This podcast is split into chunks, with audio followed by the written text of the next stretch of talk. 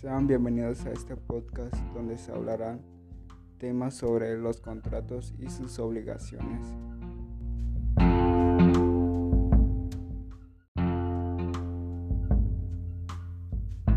de contrato y obligaciones. Un contrato es un acuerdo de voluntades que ah, crea o transfiere derechos y obligaciones. De acuerdo al artículo 1794 del Código Civil Federal, tiene dos elementos de existencia. El consentimiento se refiere a la manifestación de la voluntad de las partes, ya sea de forma expresa o de forma tácita. El objeto se refiere en primer lugar a objetos materiales como pueden ser bienes, como también se refiere al propósito del contrato, es decir, la obligación que se crea. Y por último, la obligación, que es aquello que una persona está forzada a hacer y que puede tratarse de una importación legal o de una exigencia moral. Por ejemplo, pagar los impuestos es una obligación de todos los ciudadanos. de los contratos de carácter civil. Asociación civil es una organización privada que dispone de personería jurídica y que no tiene afán lucrativo. Estas asociaciones se componen de personas físicas que trabajan en conjunto con un fin social, educativo, cultural o de otro tipo.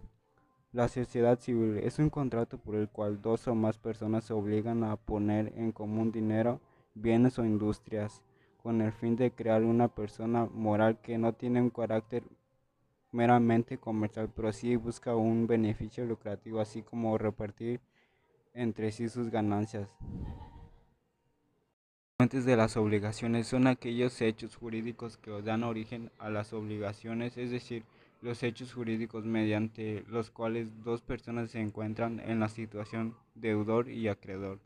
El contrato. Los contratos asumen un papel estelar en la generación de obligaciones ya que tanto su celebración cuanto su ejecución tiene por finalidad fundamentalmente crear un entromado de derechos y obligaciones entre, los, entre las partes. El cuasi contrato. El cuasi contrato se diferencia de los contratos en, el, en el, elemento voluntario que debe ocurrir en el contrato, lo cual no interviene en un acuerdo de voluntades entre los contratantes. Voluntad unilateral es la exteriorización de la voluntad sancionada por la ley que implica por su autor la necesidad jurídica de conservarse en aptitud de cumplir voluntariamente una prestación de carácter patrimonial, pecuario o moral en favor de una persona que eventualmente puede llegar a existir o si ya existe. Los actos ilícitos son aquellos hechos humanos voluntarios que son los que se efectúan con intención y libertad, pero que son contrarios a lo dispuesto por las normas jurídicas y por lo tanto son sancionales. Pueden consistir en acciones u omisiones. La ley es una norma jurídica dictada por el legislador, es decir, un precepto establecido por la autoridad competente en que se manda o prohíbe algún en consonancia con la justicia cuyo incumplimiento conlleva una sanción. Modalidades de las obligaciones. La condición es una modalidad que afectúa a la existencia de la obligación. La condición se define como un acontecimiento futuro e incierto de cuya realización depende el nacimiento o extinción de una obligación. El plazo es un acontecimiento futuro de realización cierta que simplemente suspende o extingue los efectos de una obligación. Esta modalidad afecta exclusivamente a la exigibilidad de la obligación, debido a que la obligación existe una, una, vida jurídica, sin embargo sus efectos se definen si se trata de un término suspensivo o se concluyen sus efectos jurídicos si el término es extintivo. Una obligación simple son aquellas que ninguno de sus elementos es plural, es decir, posee un solo acreedor, un solo deudor, un solo vínculo y una sola prestación.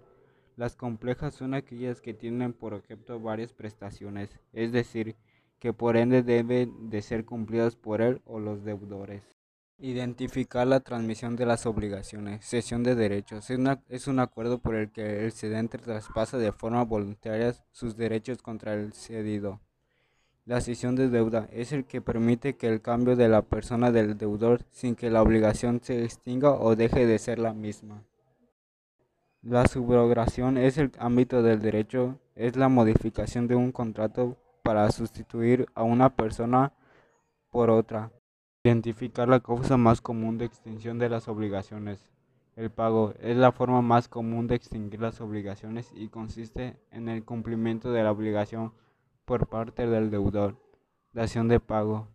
La acción es de entregar un bien a cambio de saldar una deuda pendiente de pago. Se refiere por el por el tanto el acto por el cual el deudor realiza a título de pago una prestación distinta de la debida al acreedor quien acepta recibirla en sustitución de esta. La confusión, los derechos del acreedor y deudor se produce cuando la misma persona reúne los conceptos acreedores y deudor, situación en la que automáticamente queda extinguida la obligación.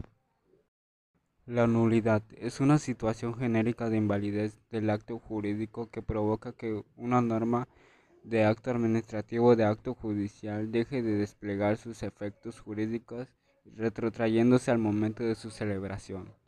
En la pérdida de la cosa se supone una causa de extinción de las obligaciones de dar una cosa específica para su eficacia lo cual requiere que ésta no sea imputable al deudor, sino que se trate de un incumplimiento involuntario y que antes de lo mismo el deudor no se hubiera constituido en él.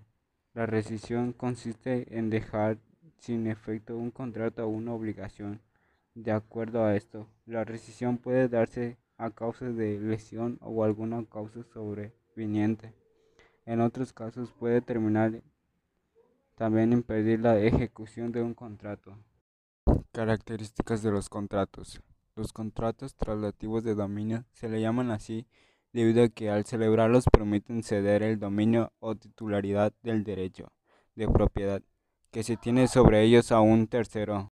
Los traslativos de uso, a diferencia de los anteriores, establecen en su celebración el goce y disfrute temporal de un objeto material es decir, el derecho únicamente de poseerlos por tiempo determinado de forma anerosa o gratuita, que tiene por objeto lo guardado de los bienes. El depósito es un contrato bilateral por el cual una persona llamada depositaria se le obliga hacia otra llamada depositante a recibir una cosa mueble o inmuebles que a que él le confía y el de secuestro. Se le llama así al depósito de una cosa litigiosa en poder de un tercero hasta que se decida a quién debe entregarse. El origen de las obligaciones de hacer. El mandato es un contrato por el que el mandatorio se obliga a ejecutar por cuenta de otro los actos jurídicos que éste le encarga. El de obra a precio alzado es aquel en que se utilizan los servicios de una persona por todo el tiempo indispensable a la construcción de una obra o al cambio de sus servicios. Se le paga una cantidad total.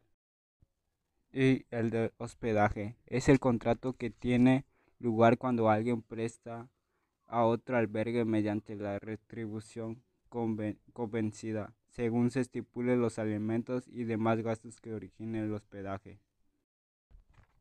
Los de garantía son aquellos contratos accesorios que se suscriben para asegurar el incumplimiento de un contrato principal. El de fianza es un contrato por el cual una persona llamada fiador se compromete con un acreedor a pagar por un deudor en caso de que éste no lo haga. Hipoteca es una garantía real constituida sobre bienes que no se entregan al acreedor y que da derecho a éste en caso de incumplimiento de, la obligación garantizada a ser pagado con el valor de los bienes. Las garantías personales o intercesión. Estas garantías conferían al acreedor un derecho de crédito contra un tercero, llamado fiador, a quien se obligaba con el deudor principal. Una o varias personas se comprometen a cumplir por el deudor si éste no satisface la obligación principal. Y las garantías reales consistía en la afectación de un determinado objeto como garantía del cumplimiento de la obligación.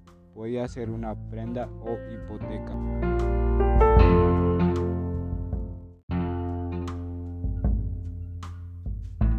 prenda se utiliza para asegurar el crédito de un acreedor. Con este contrato, el acreedor puede seguir la prenda, retenerla o pagarse con ella, en el caso de que el deudor no cumpla con sus obligaciones.